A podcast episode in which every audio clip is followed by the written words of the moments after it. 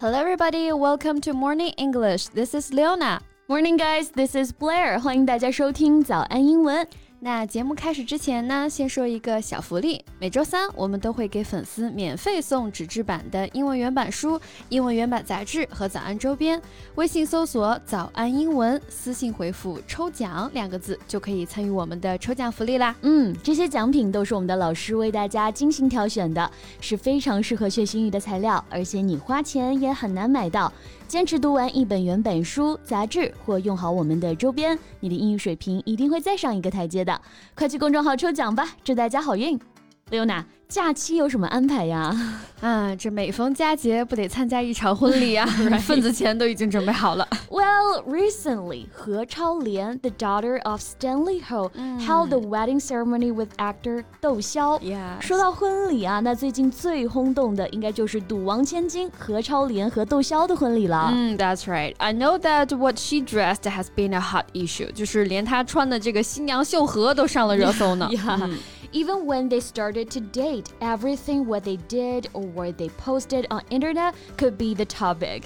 一个是豪门千金，一个呢是娱乐圈的男明星。他们从恋爱开始啊，就受到了大众的关注。四年了，他们的爱情也算是有了结果啊。没错，and it said that the whole wedding cost more than fifty million, and Dou Xiao has set up the wedding venue on site. 据报道说啊，整场婚礼下来花费超过了五千万啊！新郎窦骁呢也是亲自指挥搭建场地。 Well, it's not easy to plan a wedding, right? Right. 虽然看着梦幻啊，但是策划一场婚礼还真是不容易呢。嗯。 So how about we talk about some details of a wedding today? Sounds great.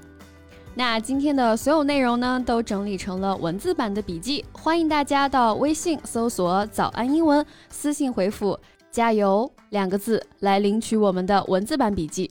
So first of all, the venue is pretty significant for someone. Right. Someone prefers the cathedral, someone would like to have an open air wedding, or someone even dreams to have a wedding tour. 对，都挺浪漫的啊。嗯结婚的场地很重要，我听说有些酒店甚至需要提前一年预定呢。哎，没错，真的很夸张。 嗯。那这里的场地啊，不是简简单单的 place，、我们用 venue 来表示。Venue means the place where the public or meeting happens。所以不仅是婚礼啊，举行一些大型的会议啊，或者是体育比赛的场地，都可以用这个单词、venue。For example, the hotel is an ideal venue for conferences and business meetings。 Yes, and our national stadium, shaped in a bird's nest 鸟巢, Mm. and it has been specifically designed as a venue for the Olympic Games. Right. 我们的鸟巢啊，开始就是专门为奥运会而设计的一个场地嘛。 Yeah, that's really cool. So Dou Xiao and He Chaolian, they had an open air wedding in Bali, one of the world's greatest natural paradise. 那窦骁和超莲呢？他们是在巴厘岛举行了一个户外的婚礼啊。没错，so open air 很直白啊，就表示户外的。比如这夏天马上到了，people would like to have an open air barbecue. Right，这哪还能等到夏天啊？大家都去淄博了。right, open air can be used for events for places、那像淄博的烧烤广场，其实就可以说是一个 open air market，、 Right 户外市场集市的感觉。啊，这一说氛围立马就有了。 那再说回他们的婚礼啊，除了场地搭建亲力亲为呢，前面说到他们的结婚礼服啊，也都是专人为他们量身定做的。 Right. So they got their wedding dress tailor made to them. Not surprising， Right 豪门千金和男明星的结婚礼服，那肯定得合自己身，对吧、t a i l o r 名词呢，它有裁缝的意思，做动词就表示做衣服，所以 tailor made 裁缝做的，哎，就表示专门定做的、定制的衣服这个意思。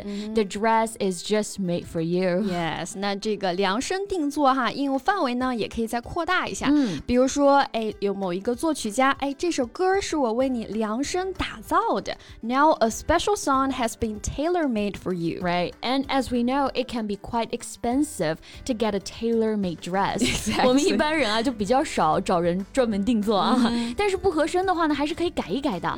平常也会想改个裤子啊，改个腰啊，裁个裤腿啊、哎对啥的啊。So we can say I need to get the pants tailored. Right. So to get something tailored means to go to a tailor to get the size changed. Exactly. And when it comes to the wedding, we have talked about two persons, the bride and the groom. right？新娘、新郎啊， Right. 那婚礼上的新娘真的都是容光焕发、啊，没错。非常的美。On her wedding day, the bride looked truly radiant。 除了新郎新娘呢，台上还有伴郎伴娘、b r i d e s m a i d 就是伴娘的意思，maid m a i d 意思是女仆女佣，就是呢也有少女年轻姑娘这个意思，和我们伴娘不能是结过婚的女生，哎，感觉有异曲同工之妙啊。是的，那伴郎的表达呢？哎，有一个有意思的哈、嗯 w e can call him best man，、 Right 最好的男人居然不是新郎，而是伴伴郎郎。 right，那伴郎呢，也可以说是 groomsman，、嗯但是 best man 就是这些伴郎当中的一个主伴郎啊。据说呢，是十六世纪的时候，伴郎要作为新郎的一个后援，以防新娘的亲人啊把他从新郎身边带走，或者是防止不情愿的新娘逃跑 啊。伴郎就像是担任新郎的武装警卫一样啊， 所以伴郎必须是最佳人选，所以有了 best man 这个表达。For example, they made me their best man，哇，感觉还是一种荣誉，一种嗯认可不是啊。啦。那当然了，无论哪个是最好的，大家都是一起来见证一对新人喜结良缘哈。 Right 英文当中呢，也有 tie the knot 这样可爱的表达。嗯，tie t i e，它的意思是系上、捆上。嗯 knot 它指的就是打的结啊。tie the knot 就是口语当中啊非常常用的结婚的表达。You 嗯 can also ask somebody when are you two going to tie the knot? Yes, or you can say, "Did you tie the knot?" which means, "Did you get married?" Right，所以除了 marry，英文当中呢也有一些其他的可爱表达啊。我们还可以用什么呢？像 get hitched，H、I T C H。hitch，它本意有拴住、套牢的意思，你被拴住了，被套牢了啊，就是结婚了。哎，中文当中也有就说啊，我这辈子就被他套牢了、嗯这种感觉。 exactly 嗯 So 何超莲 and 窦骁 got hitched at last。这两个人呢，也是中间一直好像被传各种分手，是不是啊？但最终呢，还是携手步入了婚姻殿堂啊。哎，因为呢，从一开始啊，他们从财力上来说就有女强男弱的哎这种没错现象，所以呢，窦骁也是一直背着赘婿的这个名号 啊。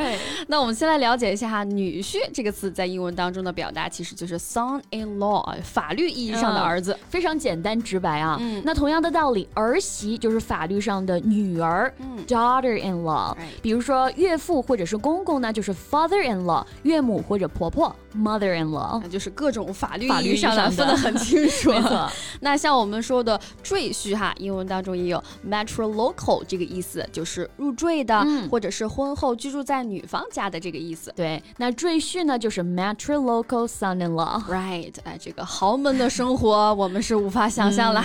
In English, giant can be used to describe a very successful and powerful person。那英文当中呢，豪门啊，我们就可以用 giant 这个词来表示。嗯，除了有巨人的意思呢，它还可以表示豪门啊。哎那像何超莲的爸爸何鸿燊、h 嗯 e was one of the influential giants of this century。那他们家族也算是近些年来很有影响力的豪门了。没错，所以何超莲呢也是出身名门哈、 Right So we can say to be born in the purple。 Right, purple，紫色在西方呢是领导阶层、贵族、财富的一个象征，这和我们中国传统差不多嗯一样啊。的嗯紫色对、都是尊贵的一个象征。没错，那比如说那些王室贵族哈，He was born in the purple and was brought up in a grand palace。对，虽然没有那么的显贵，但是窦骁的家境和经历也算得是和何超莲很般配了。那我们这些外人呢，也就送上祝福就好了。 That's right. Okay, so it's the end of our today's romantic topic, and welcome to leave your comments about it. 那最后再提醒大家一下，今天的所有内容都给大家整理好了文字版的笔记，欢迎大家到微信搜索“早安英文”，私信回复“加油”两个字来领取我们的文字版笔记。 All right, thanks for listening, and this is Leona. This is Blair. See you next time. Bye. This podcast is from Morning English. 学口语就来早安英文。